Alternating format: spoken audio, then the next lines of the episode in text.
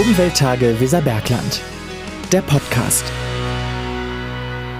Diesmal mit Karin Henel, Lehrerin am Albert-Einstein-Gymnasium in Hameln und mit Therapreta und mit mir. Ich bin Paula Thelen von Radioaktiv. Hallo, Frau Henel. Hallo. Sie sind Lehrerin am AEG und leiten da die Schulgarten AG. Was macht den Schulgarten dieser Schule so besonders, dass das Projekt bei den Umwelttagen Weserbergland dabei ist? Ja, wir haben unsere Schulgartenarbeit um ein Projekt erweitert, nämlich um das klimafreundliche Gärtnern mit der Therapreta. Und der Klimawandel ist ja eine Bedrohung für alle von uns. Und wir versuchen jetzt den Kindern zu zeigen, wie man eben auch im Garten klimafreundlich gärtnern kann und dem Ackerboden gleichzeitig noch was Gutes tun kann, indem man eben den Humusgehalt im Boden durch die Therapreta erhöht. Wie funktioniert denn das klimafreundliche Gärtnern? Also was wird zum Beispiel im Schulgarten vom Albert-Einstein-Gymnasium so umgesetzt in der AG-Zeit? Also wir haben angefangen in dem Schulgarten erstmal ja, einen Gemüseacker einzurichten und dann wollten wir gerne die Artenvielfalt im Garten erhöhen. Wir brauchen für eine reiche Gemüseernte bestäubende Insekten. Das heißt, wir haben also Kleinbiotope angelegt im Schulgarten, wie ein Sandarium und Insektenhotels für die Wildbienen, ein Käferkeller, Totholzhaufen, Reisigwelle und ein Kalkschotterbeet oder ein Magerbeet. Wir haben ganz viele bienenfreundliche Stauden eingebracht. Wir haben Frühblüher eingebracht, dass also die Insekten sich bei uns wohlfühlen und das ganze Jahr über ein gutes Nahrungsangebot haben. Und den Gemüseacker betreiben wir also auch ohne Gift und Dünger und haben jetzt eben im letzten Schuljahr, das war ein bisschen schwierig, weil ja dann Corona war, dieses neue Projekt begonnen, in dem wir im Prinzip eine ja, Therapreta selber herstellen. Das ist auf jeden Fall einiges, was da umgesetzt wird. Das ist ja eine lange, lange Liste. Was heißt denn, der Schulgarten wurde um das Projekt Therapreta erweitert? Ähm, wir haben uns bei der Bingo Umweltstiftung mit einem neuen Projekt eben beworben und die Bingo Umweltstiftung hat uns jetzt zwei Öfen finanziert, mit denen man Pflanzkohle herstellen kann. Und wir haben eben das Glück, dass wir den Therapreta-Experten Rainer Sagavi hier in Hameln vor Ort haben, der auch sofort bereit war, das Projekt zu begleiten. Und er ist dann in die AG gekommen und hat uns im Prinzip oder auch den Schülern gezeigt, wie man diese Pyrolyseöfen bedient und was eben in die Therapreta-Produktion alles reinkommt. Jetzt haben wir schon ganz, ganz viele Wörter gehört, die mir beim ersten Hören gar nichts sagen. Pyrolyseöfen, Therapreta. Wir fangen erstmal an mit Therapreta. Was mhm. ist das überhaupt? Also die Therapreta heißt übersetzt schwarze Erde und das ist eine Erde, die man im Amazonasbecken wiederentdeckt hat. Und diese Erde besteht aus Pflanzkohle, ja, Grünabfällen. Entweder kann man eben so Küchenabfälle nehmen oder man kann auch einfach Gartenabfälle nehmen, wie Grasschnitt oder Blätter oder gehäckselte Pflanzenteile. Dann kommt rein, also wir nehmen Pferdemist, man kann aber auch anderen Tierdung nehmen oder theoretisch auch die Exkremente von uns Menschen. Und dann wird das mit effektiven Mikroorganismen versetzt. Wir sammeln auch noch den Kaffeesatz aus dem Lehrerzimmer dazu. Und dann wird das Ganze gemischt und dann luftdicht im Prinzip abgeschlossen und dann reift das Ganze. Also je nachdem, wie die Temperatur draußen ist, im Sommer geht es schneller und im Winter dauert es halt länger. Und dann kommt eben eine sehr fruchtbare Erde dabei raus. Und der Vorteil ist, wenn die Pflanzkohle mit drin ist, dass die durch die Poren eine große Oberfläche hat und die speichert eben sehr gut Wasser und auch Nährstoffe.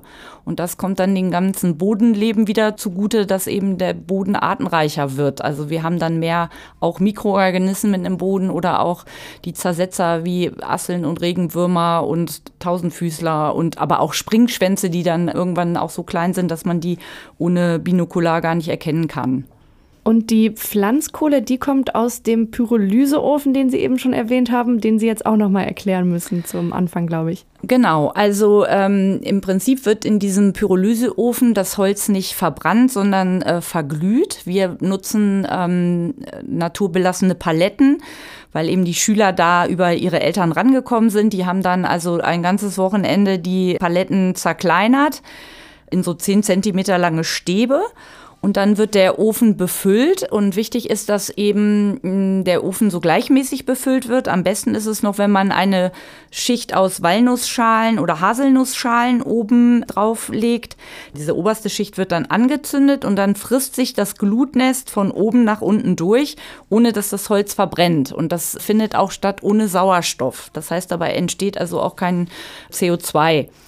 Und wenn dann das Glutnest sich durchgefressen hat, dann kippt man einfach die, die glühende Kohle aus und löscht die mit Wasser ab und dann hat man Pflanzkohle. Also im Grunde genommen wird bei Ihnen im Schulgarten gegärtnert und das Ganze mit einer sehr guten Erde, die Sie auch noch selbst herstellen. Genau, das ist unser Ziel jetzt. Das dauert natürlich eine Zeit, weil der Acker auch relativ groß ist und wir zünden also die Öfen in jeder AG an. Manchmal, wenn wir viel Zeit haben oder ich auch Zeit hatte, das vorzubereiten, dann nutzen wir die Energie, die natürlich bei dieser Pyrolyse in Form von Wärme frei wird, auch dazu, dass wir dann auf diesen Öfen kochen. Die haben oben so eine Kochplatte und wir haben also schon Crepe gebacken, das geht super. Wir haben auch schon Popcorn gemacht. Man könnte theoretisch auch im Winter dann Glühwein drauf erhitzen oder auch mal irgendwie eine Kürbissuppe kochen. Das ist noch ein bisschen ein Traum, dass wir diese Öfen dann stärker zum Kochen nutzen. Im Moment müssen wir noch Gartenhäuser erweitern und so, aber das ist ein langfristiges Ziel. Also wir, wir stellen jetzt immer regelmäßig diese Pflanzkohle her und dann haben die Kinder solche Fermentationskomposttürme gebaut, auch aus Paletten. Da ist eine Folie drin und da schichten wir dann jetzt immer gemischt eben Pflanzkohle, Grünschnitt, Pferdedung, Kaffeesatz, Mikroorganismen gut gemischt. Das schichten wir dann in diesen Türmen auf. Die haben dann einen Deckel, dass das relativ luftdicht verschlossen ist und dann fermentiert das.